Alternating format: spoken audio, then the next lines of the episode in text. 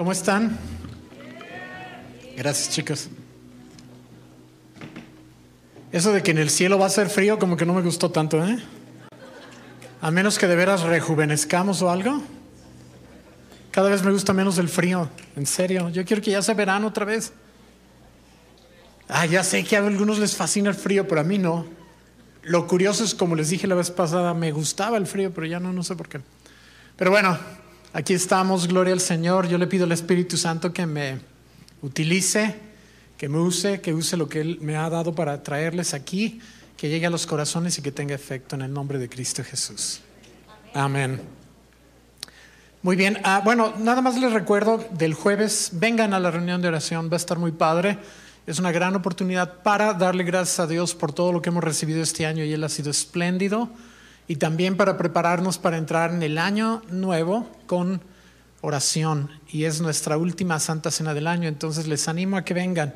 Sé que es en la nochecita, va a ser frío, pero aquí vamos a estar en el calor del Espíritu. Amén. Muy bien, pues sí, como dijo Robbie, estamos en la serie del cielo y el infierno. La semana pasada vimos el infierno, difícil, la verdad. Me costó trabajo emocionalmente, porque es muy fuerte, pero es una realidad y es muy importante. Yo espero que haya sido de bendición y estoy seguro que lo fue porque pude ver el fruto en las vidas de las personas y en especial aquellas que entregaron su vida a Cristo, pero creo que a todos nos tiene pensando y cambiando nuestras actitudes. Amén. Hoy vamos a ver el cielo, hoy empezamos a ver el cielo estos próximos tres domingos, hablaremos del cielo y hoy vamos a hablar, le llamé el cielo actual y el futuro, porque el cielo que está ahorita, donde están ahorita Dios, los ángeles y vamos a ver, este cielo eh, va a cambiar cuando suceda la resurrección y les voy a decir un poquito más de esto. Entonces, por esto esta plática se llama el cielo actual y el futuro.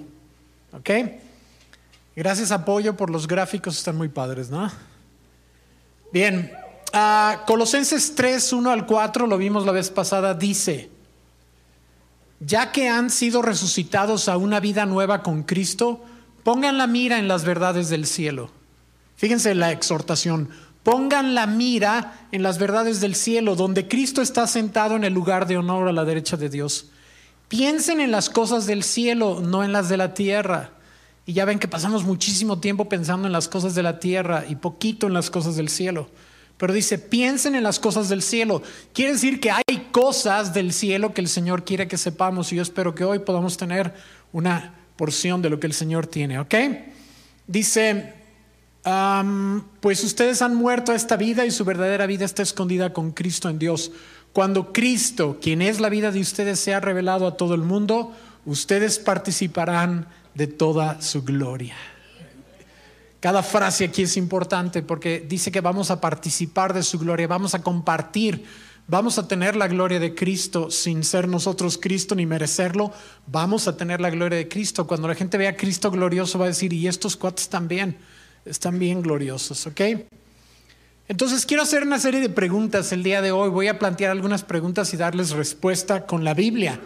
En primer lugar, ¿quién se encuentra ahorita en el cielo. Ah, la verdad más importante acerca del cielo es que ahí está Dios. Él está ahí. Y esto es lo más importante. Quizás por eso no se nos dan tantos detalles de la apariencia del cielo en la Biblia y detalles de cómo es el cielo y este tipo de cosas que nos caerían muy bien a nuestra curiosidad, pero no tenemos tantos detalles. Quizás por el hecho de que lo más importante es que Dios está allí. Porque no hay cosa ni persona que sea más importante que Dios. Si Dios está ahí, lo demás es lo de menos. Porque Él es lo más importante. De hecho, no sé si vamos a alcanzar a apreciar el cielo. Supongo que sí, pero estando Dios allí, va a ser difícil porque Él va a acaparar nuestra atención, nuestra adoración, nuestro todo. Dios, es más, probablemente el cielo resulte ser Dios mismo, ¿no? O sea, su, su ser abarcándolo todo en toda su gloria, cuando conozcamos su belleza, cada faceta de su personalidad, vamos a estar toda la eternidad conociendo a Dios y no, no lo vamos a acabar. Sí. No vamos a poder decir, ah, ya lo conozco por completo. Yo pienso que por toda la eternidad estaremos conociéndolo y cada vez No hay tiempo que medir, pero la eternidad va a transcurrir y nosotros vamos a estar conociendo más y más de Dios, explorando más de su maravillosa persona. Amén. Esto es lo más importante, lo cual me hizo pensar cuando lo estaba preparando, ¿y vamos a hacer cola para ver a Dios? Digo, porque vamos a hacer millones, dice, dice Apocalipsis que son miles de miles, son millones. Vamos a ser millones de personas, o sea, vamos a hacer cola para ver a Dios. Pues pareciera, ¿no? ¿O cómo le vamos a hacer? Y yo pensé, pues es como ahorita con las oraciones. Cuando estamos orando con Dios, no nos ponen llamada en espera porque alguien más está orando con Él, ¿verdad? O sea, todos podemos hablar con Él simultáneamente. Entonces, de la misma manera, creo que todos vamos a disfrutar de la cercanía absoluta con Dios, aunque seamos millones. De alguna forma Dios va a estar allí para cada uno de nosotros y no nada más en bola, ni vamos a tener que hacer cola, ni agendar visitas para verlo, ni nada por el estilo. Eso creo yo conociendo la inmensidad de Dios y conociendo lo que pasa aquí en la tierra. Amén. Entonces, lo más importante es que Dios está ahí, el trono del Señor Jesucristo está ahí en el centro del universo. Y se acuerdan que una vez Arturo mencionó que en el centro del universo está sentado un hombre eso fue muy impactante, ¿no? Porque ya que Jesucristo, siendo Dios, se hizo hombre, pues ahorita en el trono del universo, en el lugar de autoridad central del universo, hay un hombre sentado. No sé ustedes, pero a mí me gusta especular un poquito. He leído mucha ciencia ficción. Pienso que tal vez Dios hizo criaturas en otros planetas, pero en el centro del universo hay un hombre sentado en el trono de la gloria. Sí, es un hombre. Y esto es maravilloso y nos dignifica totalmente. Jesucristo está ahí y es lo más importante en su trono. No sé si es un trono literal o simplemente es un símbolo para el poder central del universo. Vamos a hablar en unos momentos más de esto, ¿ok? Y bueno, van a estar los ángeles, y esto va a ser muy interesante y muy maravilloso porque los ángeles son criaturas especiales de Dios, los hizo antes que a nosotros y son seres espirituales y ahorita vamos a ver un par de cosas acerca de ellos. Ellos van a estar ahí y va a ser muy interesante. Yo quiero ir con uno de ellos, de los de alto rango, y decirle, ¿qué onda, Tocayo? ¿Cómo estás? ¿Por qué te pusieron Gabriel? Eh? Bonito nombre. y en serio, lo digo en broma, pero es en serio, porque vamos a ver en un momento que ellos son espíritus que habitan en el cielo, pero que andan en misiones en la tierra y hacen cosas por nosotros que nosotros ni cuenta nos damos. Y vamos, Él nos va a poder decir un día un ángel, decir, ¿sabes qué? No, ni cuenta te diste, te salvé de un tráiler nuestro. Y tú ni en cuenta. Si yo me lo eché y tú, como si nada. Y qué bueno, porque la Biblia dice que no debemos enfocar nuestra atención en los ángeles. En Colosenses dice que no debemos enfocar nuestra atención en ellos. Podrían, son tan maravillosos que nos podrían robar la atención de Dios totalmente. Y la gente que se mete en esos rollos de angelología y demás se enchueca bien bonito, porque son criaturas muy, muy, deben ser muy fascinantes. Entonces la Biblia dice que no debemos buscar contactarlos ni nada, no nos van a pelar. Los que nos pudieran pelar son otros pero ellos no nos van a pelar, ellos saben que la gloria es para Dios cada vez que aparecen en la Biblia y alguien los quiere adorar, dicen, tranquilo maestro, levántate, no te ensucias las rodillas, adora a Dios, a mí no me peles, yo vengo con un mensaje, yo soy un servidor de Dios, a mí tú no me des ninguna importancia, porque la gente hoy en día se fascina con el rollo de los ángeles y quiere hablar con ellos y al Señor eso le repatea. Entonces, sáquenlo de sus vidas. Va a llegar un momento en el que vamos a poder decir, a ver, ¿qué onda con los ángeles? ¿Qué, ¿De qué se trataba el asunto? Y va a ser maravilloso. Pero además de los ángeles en el cielo van a estar las personas que pusieron su confianza en Cristo como nosotros aquí en la tierra. Y van a estar ahí en el cielo. Y van a estar nuestros seres queridos que fallecieron en la presencia del Señor. Y eso va a ser maravilloso. La vez pasada desenfaticé un poquito esto porque quería probar un punto, pero esto va a ser maravilloso. El hecho de volver a ver a la gente, a nuestros amigos, a nuestros parientes, a la gente que amamos y que durmieron en Cristo. ¿Ok? Y es bien importante. don Toy, quiero, quiero probar esto y eh, también va a estar en el cielo un cuate que entró en el último momento, por cierto. ¿Se acuerdan que cuando Jesucristo fue crucificado había dos, dos criminales a los lados? Y uno de los criminales lo insultó y el otro criminal dijo, Señor, regañó al otro. Y le dijo, ¿qué estás haciendo, compadre? Y le dijo, Señor, acuérdate de mí cuando vengas en tu reino. Y ahí expresó toda su fe. Ahí está el Evangelio. Acuérdate de mí cuando vengas en tu reino. O sea, lo reconoció como Él. el Mesías, el Rey. Acuérdate de mí cuando vengas en tu reino. Jesucristo le dijo, de cierto te digo que hoy mismo estarás conmigo en el paraíso. Entonces, hoy mismo estarás conmigo en el paraíso. El paraíso es otro nombre para el cielo, el cielo actual, ¿sí? Y esto habla de que las personas cuando fallecen en el Señor van directo al cielo, no están dormidas esperando la resurrección. Por algunos años al principio del ministerio yo pensaba que sí, que las personas que fallecían estaban como dormidas, porque hay citas que nos como que dan a entender esto. Hay un lugar, por ejemplo, donde Jesús dice, llegará la hora cuando los que están en los sepulcros oirán la voz del Hijo del Hombre y entonces se levantarán unos para vida y otros para muerte. Y ese tipo de citas Ah, me hacían pensar que probablemente ellos estaban como dormidos esperando que viniera la resurrección, pero conforme han pasado los años y he estudiado más la Biblia la comprendo mejor, me doy cuenta y he llegado a convencerme de que no están dormidos en ningún lado. Cuando la Biblia habla de que están dormidos es como un eufemismo, una manera bonita de decir algo difícil, que han muerto, duerme. Y, eh, se usa mucho en la Biblia eso de dormir, pero realmente quiere decir morir. Pero vemos que Jesucristo le dijo al ladrón, hoy mismo estarás conmigo en el paraíso, que hay nada de que te vas a ir a descansar y luego te veo. No. Y tengo otras citas, tengo dos citas más, hay varias, pero quiero compartirles dos. Una está en 2 de Corintios 5, 8 y dice, pero confiamos y más quisiéramos estar ausentes del cuerpo y presentes al Señor. Se fijan, dice ausentes del cuerpo y presentes al Señor. No dice ausentes del cuerpo, una siestecita, presentes al Señor. Dice, ausentes del cuerpo y presentes al Señor. En un solo golpe de aliento dice, ausentes del cuerpo, presentes en el Señor, como si fuera algo instantáneo. Ausentes del cuerpo, presentes en el Señor. Amén. Y tengo otra cita también en Hebreos capítulo 12 que está súper clara.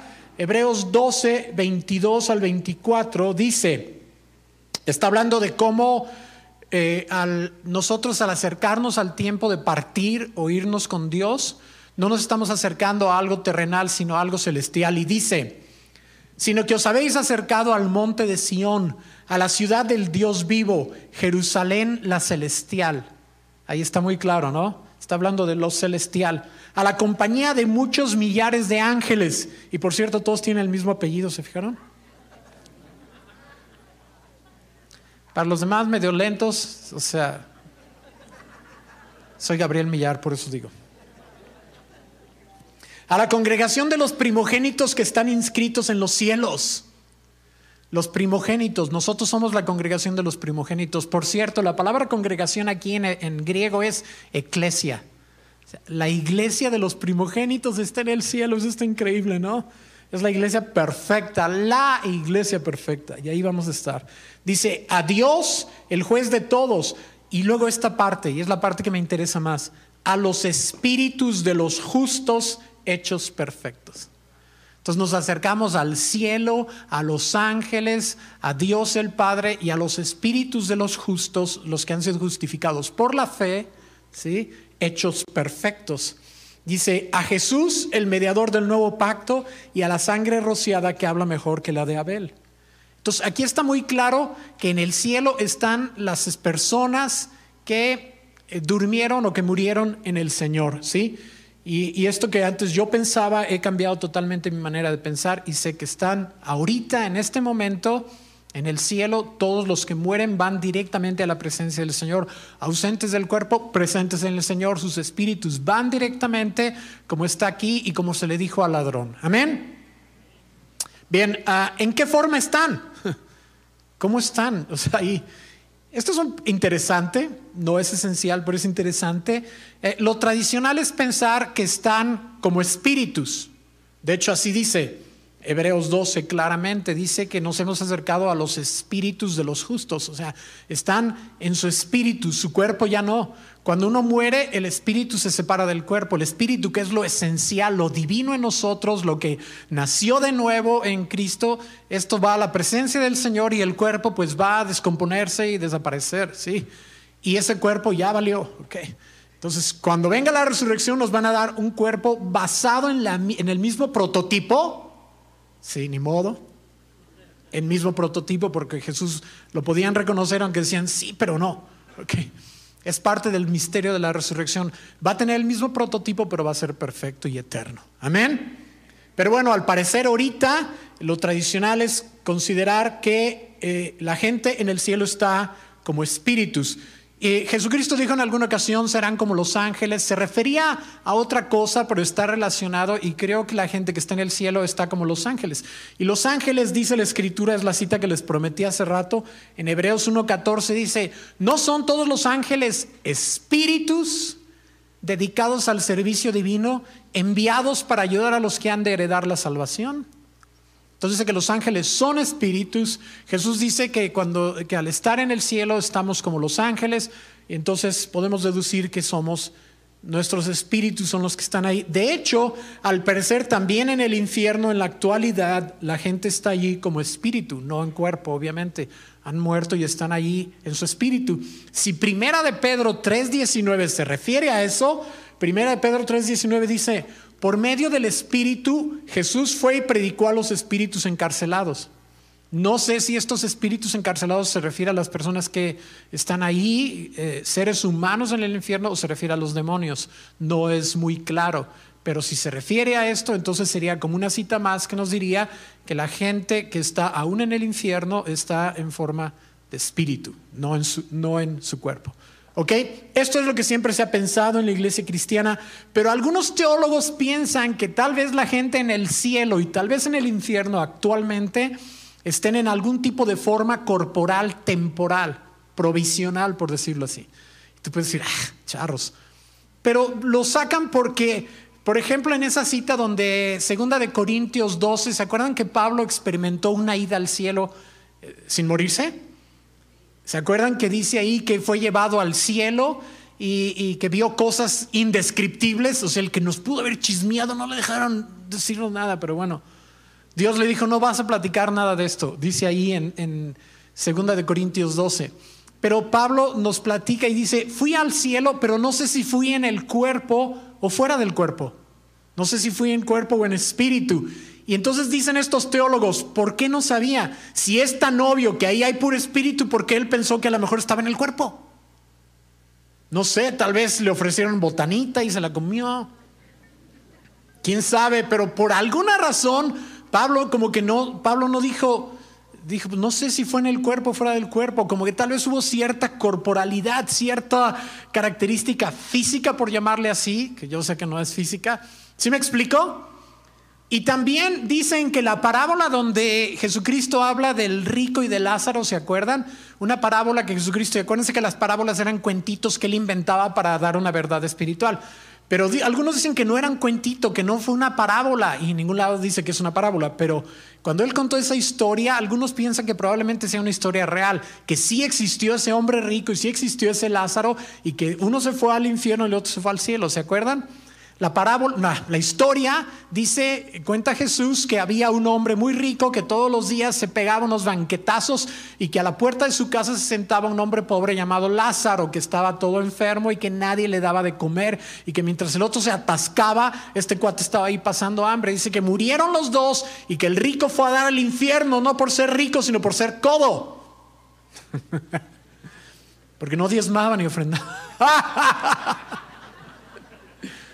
No por eso, sino porque no había puesto su fe en Jesús, mientras que Lázaro puso su fe en Jesús, ¿ok? Y estando ahí en, esa historia dice que estaba en el tormento del infierno el, rico y le dijo a Lázaro, oye, cuate, no seas gacho, me estoy muriendo aquí de calor, ¿por qué no mojas tu dedito en, agua y me das, toca mis labios de perdis porque estoy en un tormento, ¿sí? Y entonces ah, dicen, tal vez esto habla de cierta corporalidad, cierta presencia corporal, en, este caso, tanto en el cielo como en el infierno. Tal vez. Ahí se los dejo, ustedes normen su criterio, se me pareció interesante, es el tipo de cosas que uno puede este, estudiar y llegar a una conclusión. No sé cuál sea la respuesta, por lo pronto yo me quedo con que están en forma espiritual. Amén. Pero ahí se los dejo y creo que esas reflexiones son muy interesantes. Ah, algo más seguro y más claro es eh, respondiendo a esta pregunta. ¿Las personas en el cielo recuerdan su vida y se dan cuenta de lo que pasa en la tierra? Muchas veces pensamos que no, pero tengo algunas citas que dicen que sí. Entonces las quiero compartir. Y dice Apocalipsis 6, cuando el Cordero rompió el quinto sello, recuerden que aquí Juan está viendo el futuro y está en una visión en el cielo, en el capítulo 4 sube al cielo y aquí está en el cielo en el capítulo 6, dice, cuando el Cordero rompió el quinto sello, vi debajo del altar las almas, y fíjense que dice que las almas, ¿no? Las almas de todos los que habían muerto como mártires por causa de la palabra de Dios y por haber sido fieles en su testimonio. Ellos clamaban al Señor y decían, oh Señor soberano, santo y verdadero, ¿cuánto tiempo hasta que juzgues a la gente de este mundo y tomes venganza de nuestra sangre por lo que nos han hecho? Lo que llama la atención aquí es que estos cuatro saben lo que está pasando en la tierra. Saben, esto es el futuro, ¿verdad? Esta gente ha sido sacrificada o, martirizada por Cristo y ellos se dan cuenta que en la tierra Dios no los ha juzgado y dice, ¿qué onda, Señor? Se nos hace tarde y tú no los juzgas, velos, ahí están, o sea, felices como si nada, celebrando y acá, este, felicitándose y entregándose medallas porque nos mataron, pues a qué horas? Y nos da como la sensación de que se dan cuenta de lo que pasa en la tierra. ¿Sí? No los veo convencidos, pero los voy a ir dando más versículos, ¿ok? Por cierto, la cita continúa diciendo, entonces a cada uno de ellos se le dio una túnica blanca y se le dijo que descansaran un poco más hasta que se completara el número de sus hermanos, los consiervos de Jesús que se unirían a ellos después de morir como mártires. Entonces los demás están siendo masacrados en la tierra, en el futuro, en la gran persecución. Y dice, ustedes tranquilos porque todavía no, todavía los voy a usar a estos malditos para que cumplan mis propósitos. Entonces ustedes tranquilos, pero como que se dan cuenta de lo que pasa. Este asunto de las túnicas blancas voy a regresar a ello más adelante, ¿ok? ¿Están conmigo? ¿Siguen aquí? ¿Ya se me fueron al cielo? Hay otra cita en Primera de Samuel 28 Primero Samuel 28 es una cita un poco rara, ¿ok? Pero es muy claro. En esta cita, Saúl, el rey Saúl, ¿se acuerdan del rey Saúl? Que eh, el profeta Samuel lo ungió como rey. Saúl no peló las instrucciones de Samuel. Finalmente Samuel muere. Y Saúl se quedó con hambre de instrucción porque se le murió Samuel, ¿ok? Y le empezó a ir de la cachetada. Entonces un día se le ocurrió ir a, a buscar a una divina, ¿ok? para que hiciera venir a Samuel. Y es un pasaje bastante raro que a los cristianos nos da como miedito. Y decimos, no, pero lo que se le apareció no fue Samuel, fue un demonio que lo engañó. Yo no creo eso. Yo creo que sí se apareció Samuel, yo creo que Dios sí permitió eso y yo creo que Dios tiene prohibidísimo que la gente quiera consultar a las personas que han fallecido por medio de mediums o lo que sea. De hecho, Saúl estaba ya totalmente descarriado, ya no estaba obedeciendo a Dios para nada y esto añadió pecado a su pecado. La Biblia dice claramente que no debemos buscar consultar a los muertos y si dice que no debemos consultar a los muertos es porque existe la posibilidad. No todo es engaño, ¿ok? Pero de todas formas está mega prohibido y el que hace eso se mete en la bronca y sí puede ser engañado aparte de todo. Amén. Pero yo creo todo este rollo, yo creo que ese que Samuel sí se apareció, sí le permitió Dios venir y entonces en este raro diálogo entre el vivo y el muerto dice, pero Samuel respondió, ¿por qué me preguntas a mí? O sea, ¿por qué vienes a seguirme consultando? Yo ya no estoy empleado por ti, ya me jubilaste. ¿Por qué me preguntas a mí si el Señor te abandonó y se ha vuelto tu enemigo? El Señor ha hecho exactamente lo que dijo que haría. Te ha arrancado el reino y se lo dio a tu rival David. Hoy el Señor te ha hecho esto porque rehusaste llevar a cabo su ira feroz contra los amalecitas. Además, el Señor te entregará a ti y al ejército de Israel en manos de los filisteos y mañana tú y tus hijos estarán aquí conmigo. El Señor derribará al ejército de Israel y caerá derrotado. Independientemente de si tú crees que era un demonio o era Samuel, no me importa eso, no, me lo importante es, es el hecho de que este cuate Samuel sabe lo que está pasando en la tierra. ¿Sí? Sabe lo que había pasado, sabe lo que está pasando y por qué él había perdido el trono y sabe lo que va a pasar aún al día siguiente. Y esto nos da una noción de que la gente que está en el cielo sabe lo que está pasando en la tierra, es más, sabe lo que va a pasar en la tierra porque ya se salieron del tiempo, ya tienen otra perspectiva, ya tienen, ya no están viviendo como esclavos del tiempo, están en otra dimensión, por decirle así. ¿Me explico? Y esto es como una, un indicio de que esto pasa así. ¿Están conmigo? Ok. Ah, también si se acuerdan, cuando Jesucristo fue transfigurado en el monte alto aquel, ¿se, eh, acuerdan que fue a la transfiguración? ¿Quién se le apareció? Moisés y Elías, el Señor les dio chance también de venir y aparecerse. Entonces sí lo hace de repente. Y ah, esto no da pie para que la gente ande buscando este tipo de apariciones, por favor. Tengan mucho cuidado con eso. Esto es algo que está en la soberanía de Dios, ¿sí? Moisés y Elías se le aparecen a Jesús y te das cuenta por la plática, porque dice ahí en Lucas que hablaban de lo que estaba a punto de suceder en Jerusalén, que ellos estaban enteradísimos de todo lo que pasaba aquí.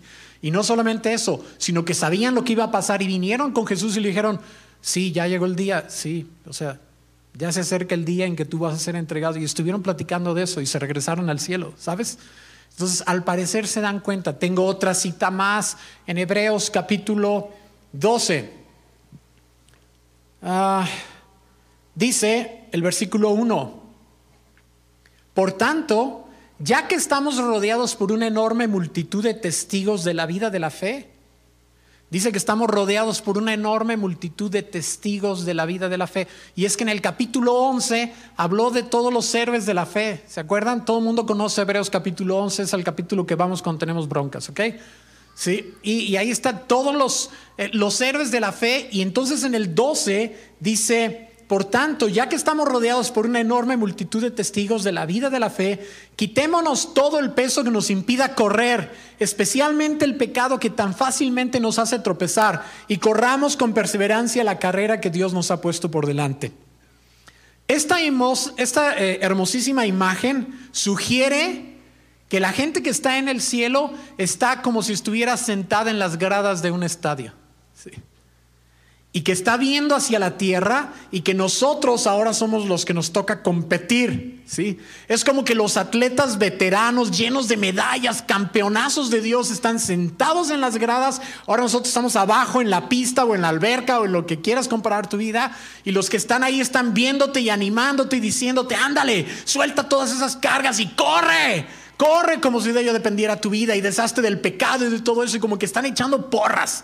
Me suena como a eso. Si tú lo lees, suena como si estuvieran en estadio, en las gradas, y nosotros aquí ahora nos toca a nosotros. Ellos ya compitieron y, la hicieron de maravilla y nos dejaron sus lecciones, ya ganaron sus trofeos. Ahora nos toca a nosotros. Y es un concepto del Nuevo Testamento que ahora nosotros estamos corriendo la carrera y nosotros estamos llamados a ganar los trofeos que Dios tiene para nosotros si corremos bien esa carrera. Amén.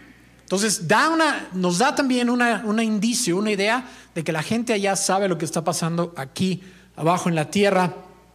Una cita más, a ver si esto no es overkill, a ver si no me paso la raya con tanta cita. Ah, Jesucristo dijo una vez en Lucas 15:7, les digo que así es también en el cielo. Habrá más alegría por un solo pecador que se arrepienta que por 99 justos que no necesitan arrepentirse. O sea que en el cielo se dan cuenta de quién acepta a Cristo en su corazón y lo celebra.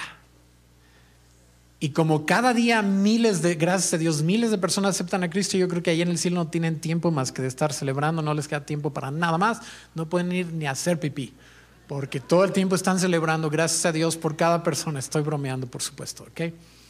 Pero se dan cuenta, aquí dice que en el cielo los, los, habitantes del cielo celebran y festejan y se alegran por las personas que aquí reciben a Cristo.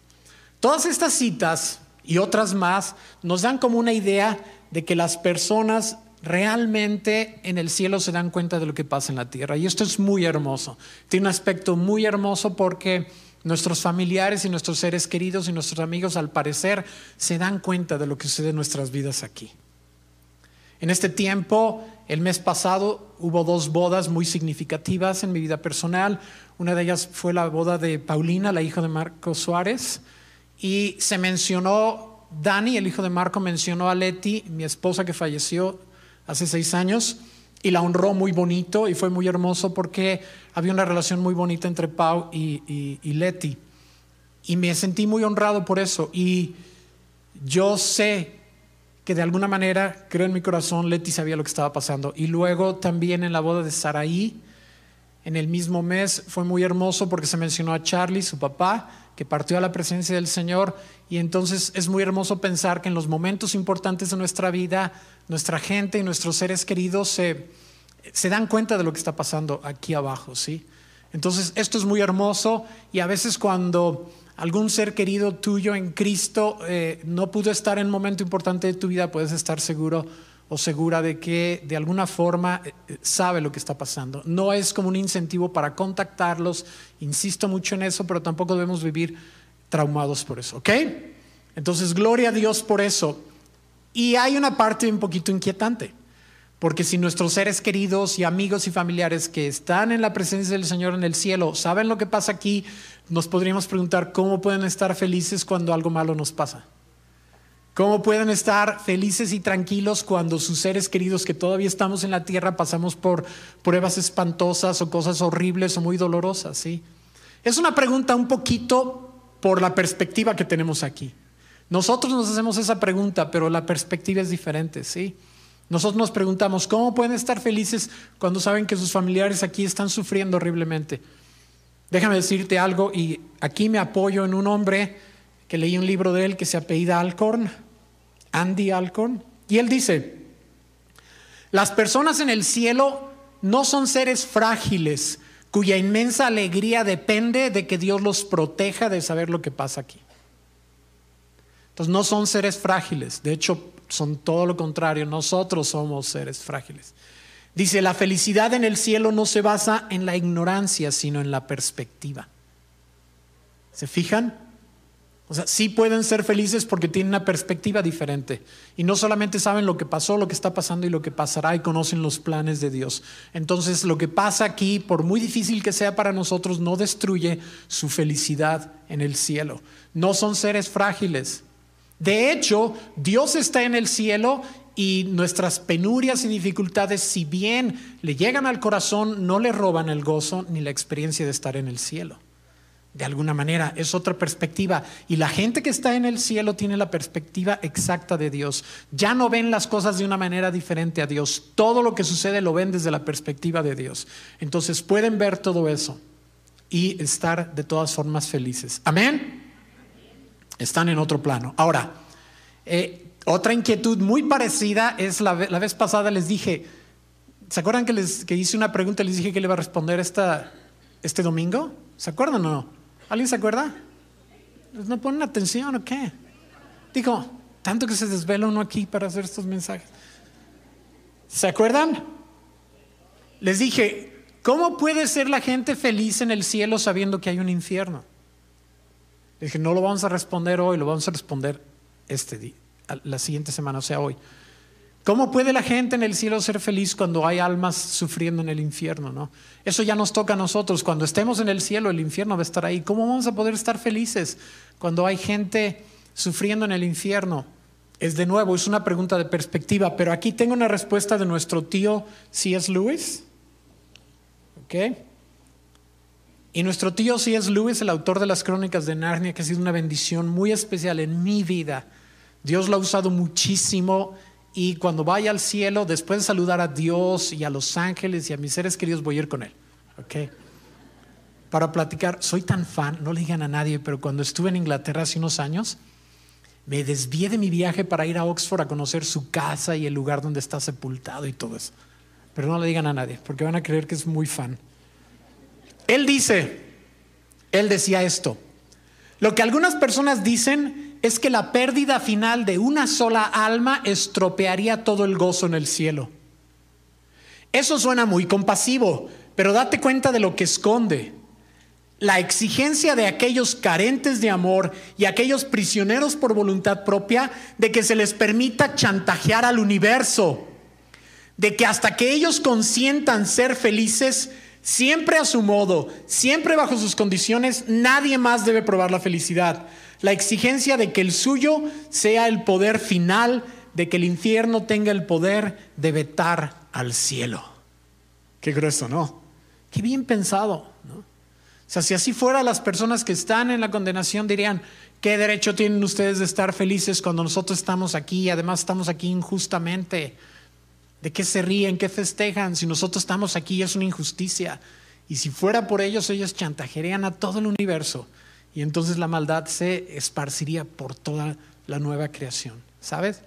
Pero es un asunto de perspectiva. Cuando estemos allá vamos a saber cómo podemos ser felices sabiendo que existe un infierno. Amén. ¿Están conmigo? Ok.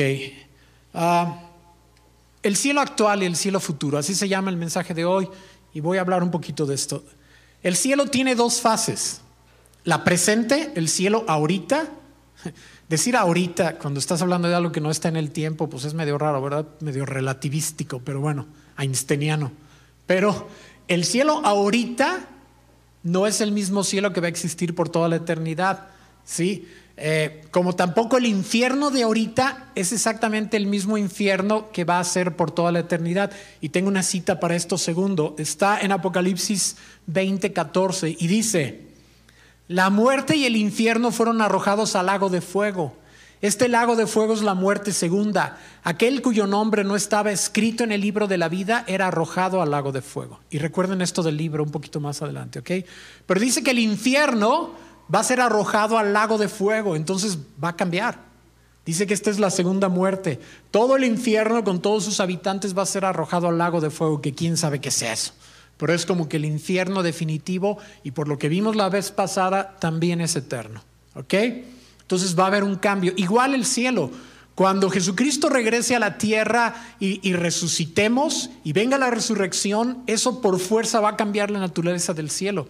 El cielo va a cambiar porque vamos a pasar o van a pasar de ser espíritus a ser personas resucitadas con cuerpos eternos como el de Jesús. Y esto va a cambiar las cosas. Se va a poner todavía más padre. ¿Ok? Entonces, si hay una fase, va a ser un poquito diferente, pero va a ser como muchísimo más glorioso, si de por sí ahorita lo es. ¿Están conmigo? Pues el factor determinante que hace del cielo un suceso en dos partes es la resurrección. La resurrección de la humanidad no ha sucedido, la gente en el cielo no ha resucitado, vive allí en estado incorpóreo o con un cuerpo provisional, no sabemos. Cuando suceda la resurrección, esto necesariamente modificará las condiciones del cielo actual. Y entonces vendrá lo que llamamos cielos nuevos y tierra nueva. De hecho, y esto está muy padre, no solamente nosotros vamos a resucitar, la tierra va a resucitar. Por eso dice cielos nuevos y tierra nueva. El universo entero va a resucitar. O sea, va a ser creado de nuevo ahora de una forma eterna, sin entropía y sin ninguna de esas cosas, ¿sabes? Va a ser un universo nuevo, una tierra nueva. Y va a ser similar. Jesucristo resucitó, nosotros vamos a resucitar, la creación entera va a resucitar. Y va a ser algo increíblemente maravilloso, como similar, pero no exactamente. ¿Me explico? Porque así son las cosas del cielo. Cuando hablamos del cielo, eh, pues como que ya entramos en un lugar donde, ¿cómo lo imaginas, no? Uh, Primera de Corintios 2.9 dice, escuchen, ningún ojo ha visto, ningún oído ha escuchado, ninguna mente humana ha concebido lo que Dios ha preparado para quienes lo aman. ¿No está genial? Y eso que la mente humana es capaz de imaginar cosas increíblemente fantásticas, ¿no es cierto? Dice, no se le ha ocurrido a nadie lo que va a hacer. Es maravilloso, ¿sí? Casi cada palabra que podamos decir acerca del cielo es un símil. Es una aproximación, no es una descripción literal de las cosas, porque no tenemos el lenguaje para describir el cielo. Son símiles, son cosas similares, aproximaciones, comparaciones, este tipo de cosas. Y casi todo lo que podríamos decir del cielo, casi todo tendría que ser un símil, un lenguaje casi aproximado, pero no podemos describir literalmente estas maravillas. ¿Están de acuerdo? Dice... Uh, lo que podamos imaginar es como una semilla, pero el cielo va a ser la planta completa. Lo que podemos imaginar ahorita es como la bellota y el cielo va a ser como el árbol. Imaginen esos árboles de California, esas secuoyas gigantescas, nacen de una bellotita. Entonces, las cosas van a ser mucho más maravillosas de lo que podamos imaginar. En Apocalipsis hay muchos de estos símiles. Por ejemplo, dice en Apocalipsis 15:2, vi delante de mí algo que parecía un mar de cristal mezclado con fuego. Está Juan describiendo el cielo. Dice, vi delante de mí algo que parecía un mar de cristal mezclado con fuego. Sobre este mar estaban de pie todos los que habían vencido a la bestia, a su estatua y al número que representa su nombre. Todos tenían arpas que Dios les había dado. Pero fíjense, dice, vi delante de mí algo que parecía un mar de cristal mezclado con fuego. Yo sé lo que es un mar, sé lo que es el cristal y sé lo que es el fuego, pero no sé lo que es los tres combinados. Pero tienes que usar símiles, aproximaciones para tener una idea de las maravillas de lo que está hablando. Juan dice, pues era como, pues, como un mar, pero como un mar de cristal, pero como un mar de cristal mezclado con fuego. ¿Cómo? Algo así. Eso me pareció, yo se los reporto, eso fue lo que vi. Sí. Entonces, ya cuando estamos hablando del cielo tenemos que usar símiles. También hay muchos símbolos. ¿Se acuerdan que leí que les fueron dadas túnicas blancas? Probablemente sea un símbolo. Tal vez no sea literalmente una túnica blanca, ya ni se usan, pues.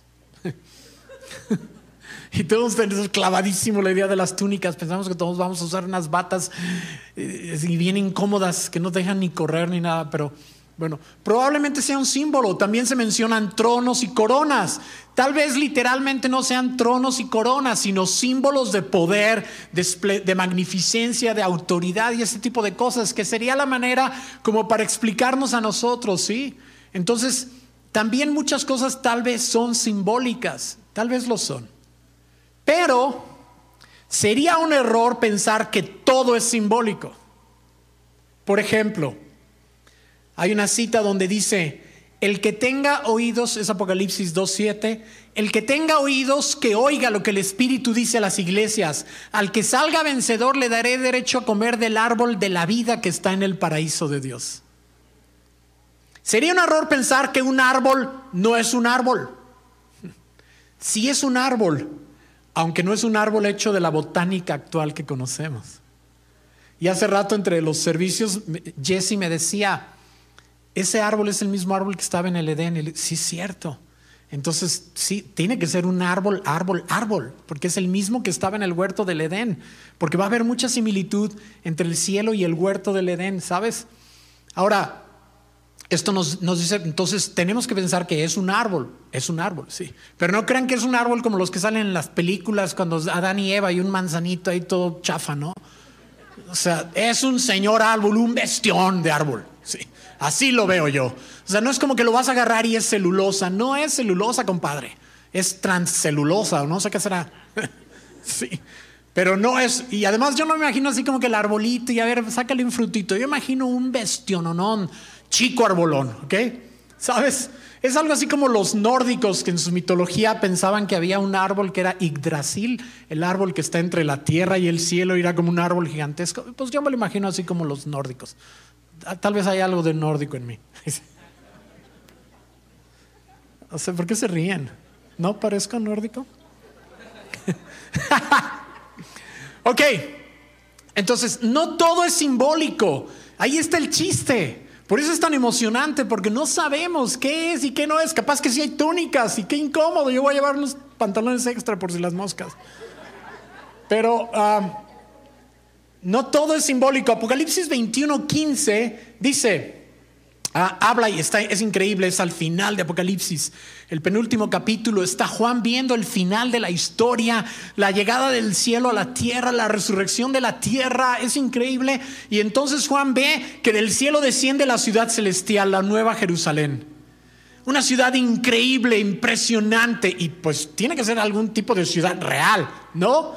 Increíble, enorme, y entonces el ángel que le está enseñando todas las cosas dice, déjame medir la ciudad y entonces sacó su cinta de medir, que era una bestia de cinta de medir. Yo creo que venía en un carrito, ¿no? Porque midió la ciudad y la ciudad medía 12 mil estadios, pero no estadios de fútbol, ¿ok? Rafa está emocionadísimo porque cree que el Atlas va a ganar allá en el cielo. No son estadios de fútbol, es una medida griega. Traducida a kilómetros, la ciudad mide 2.200 kilómetros de lado. O sea, como de aquí a Canadá, más, bueno, no sé, pero es un bestiononón de ciudad. ¿Ok? Enorme. Lo que se me hace chistoso, lo que se me hace chistoso es que el ángel le dice a Juan en el versículo 17, dice, midió también la muralla y tenía 65 metros según 65 metros de altura. ¿Sabes lo que es eso en metros? Es un bastión de muralla.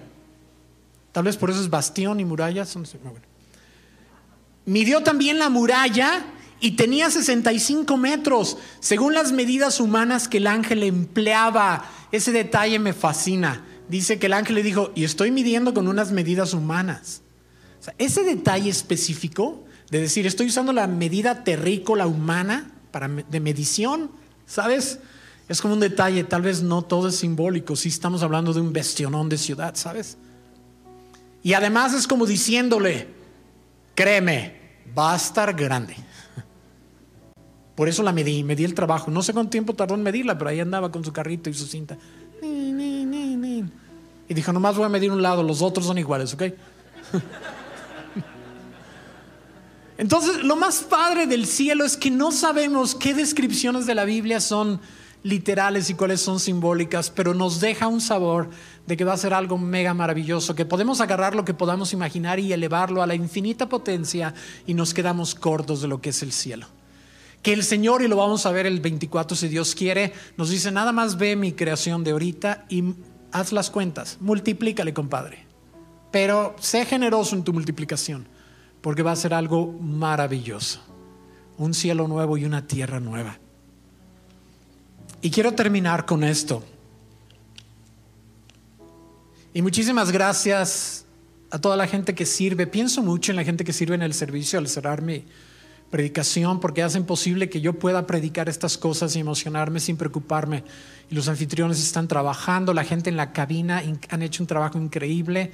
Muchísimas gracias, gracias por sonorizarme bien, por poner las, diapositivas y los gráficos. En serio, muchísimas gracias a nuestros chicos jóvenes ahí en la cabina y a todos los servidores que hacen posible que podamos alucinar un rato, ¿ok? Hace algunos años, una cantante profesional que se llama Ruth Anna Matzker, cantó en una boda. Era la boda de uno de los hombres más ricos del noroeste americano. Y la recepción fue en la torre Seattle, Columbia, que es el rascacielos más alto del noroeste de Estados Unidos. En los últimos dos pisos, para subir a la recepción había una escalera de cristal y bronce. Tenía un eh, un listón de satín que cortaron los novios para poder subir a la recepción seguidos de sus invitados. Entre ellos iba Ruth y su esposo Roy. En la puerta del salón estaba un hombre de smoking con un libro de piel en el que estaba la lista de los invitados. Entonces le dijo, nombre, entonces le da el nombre, lo busca en la M, Matzger, le dice, parece que no lo estoy encontrando. ¿Cómo lo escribe? Entonces ella se lo deletrea. No, lo siento, no está en la lista. Y entonces le llama a uno de los meseros también súper elegante, le dice, ¿puedes por favor acompañar a la pareja al elevador? Esta pareja, Ruth y Roy, pasan por en medio de las mesas, las mesas adornadas increíble con unos manjares impresionantes. Imagínense, boda gringa y gente con mucha lana unas esculturas de hielo, todo increíble. Se estaba preparando la orquesta, una orquesta enorme, todos con sus smoking blancos, preparándose para la música de la boda. El, este hombre los lleva al elevador, le aprieta la S de sótano y los despide. Ellos bajan, encuentran su carro y manejan en silencio por kilómetros. Más adelante Roy ya no puede aguantar y le dice a, a Ruth, oye, ¿qué pasó? ¿Qué pasó? Y ella le dice, híjole, y se le empiezan a, se le empiezan a salir lágrimas y dice, nunca respondí la invitación. Y ustedes saben cómo son los gringos, ¿va? Nunca respondí la invitación, estaba muy ocupada y pensé, pues soy la que cantó en la boda. Y en eso rompe en llanto y se suelta llorando. Y entonces ya le dice, no te preocupes, pues sí, digo, la regamos, pues, pero no es para tanto, está bien, dice, no estoy llorando por mí, estoy llorando porque me acordé de un versículo. Y es este versículo. Apocalipsis 21, 27. No se permitirá la entrada a ninguna cosa mala, ni tampoco a nadie que practique la idolatría y el engaño. Solo podrán entrar los que tengan su nombre escrito en el libro de la vida del Cordero. Apocalipsis 21, 27.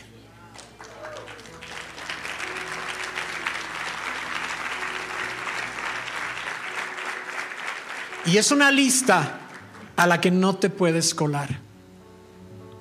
Y es una lista en la que no puedes decir, es que yo fui el que hacía, yo era el predicador, yo era, sí, yo era súper religioso, yo hice muchísimas obras buenas. No entras en esa lista, sí.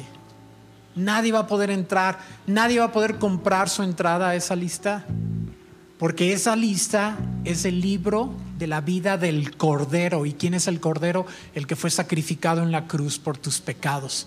Y la única manera de entrar en esa lista es poder recibir y responder a la invitación del Cordero. Reconocer su sacrificio en la cruz, aceptar su perdón y recibir la salvación gratuita porque no la puedes comprar. Es la única manera de estar en esa lista. Pero para eso murió Jesucristo, para que nuestros nombres aparecieran en la lista de invitados. Y muchísima gente Muchísima gente rechaza la invitación. Como dijo Jesucristo en otra parábola de la fiesta de bodas, ¿se acuerdan? Estoy muy ocupado. No, no puedo ir el domingo. No, ¿por qué? No, estoy muy ocupado. Sí, acabo de comprar una casa. Estoy trabajando mucho. Fíjate que los domingos amanezco hecho trizas. ¿Sabes? ¿Sabes? ¿Sabes? ¿Sabes? ¿Sabes? La única manera de estar en esa lista es la única manera por fe y no por obras recibir a Cristo en su corazón. Amén. Les voy a pedir que cerremos nuestros ojos, inclinemos nuestro rostro.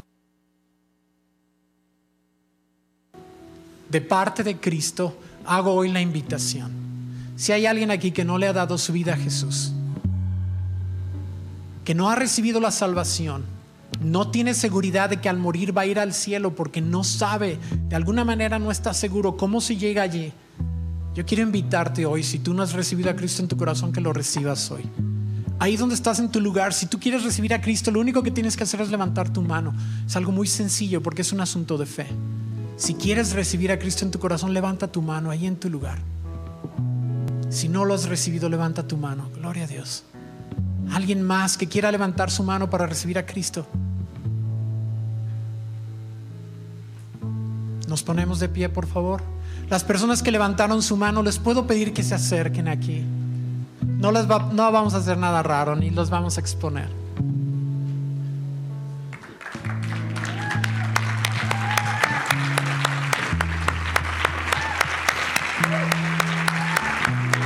Qué gusto. Qué gusto. Sus nombres van a ser escritos hoy en el cielo. Y no por sus méritos, yo no estoy aquí por mis méritos. Soy el peor de todos estos.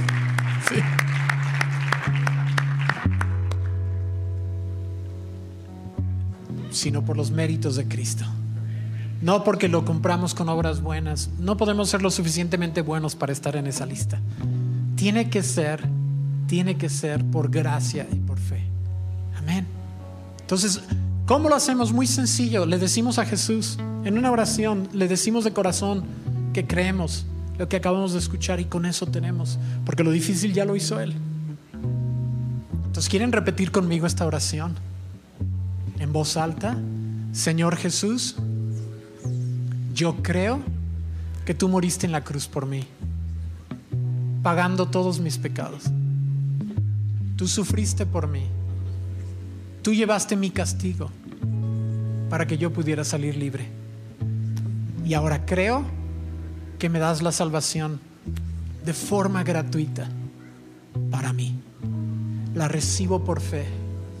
Te recibo en mi corazón. Te doy mi vida. De aquí en adelante, tú eres el Señor y el Salvador de mi vida.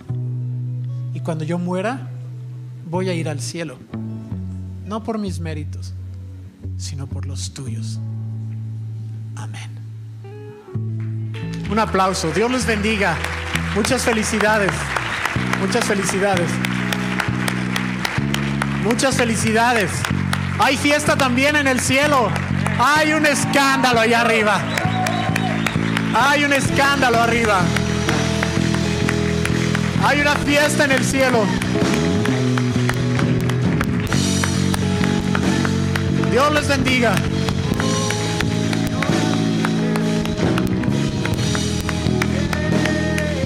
¿Saben?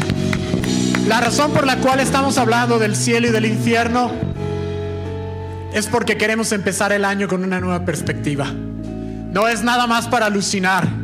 El año que entra, esto puede cambiar nuestras perspectivas, ¿sabes? Nuestros propósitos, porque ¿qué es realmente importante en la vida? Y yo le pido al Señor que por lo que estamos escuchando aquí de su palabra, eso transforme el año que viene para nosotros y pongamos nuestras prioridades pensando primero en el cielo y también para animarles a que busquen a las personas que aún no conocen al Señor y les puedan compartir. No tienen que tirarles todo el rollo, les pueden decir, chécalo ahí en YouTube, ahí está la predicación y si tienes preguntas yo te puedo ayudar a confundirte más.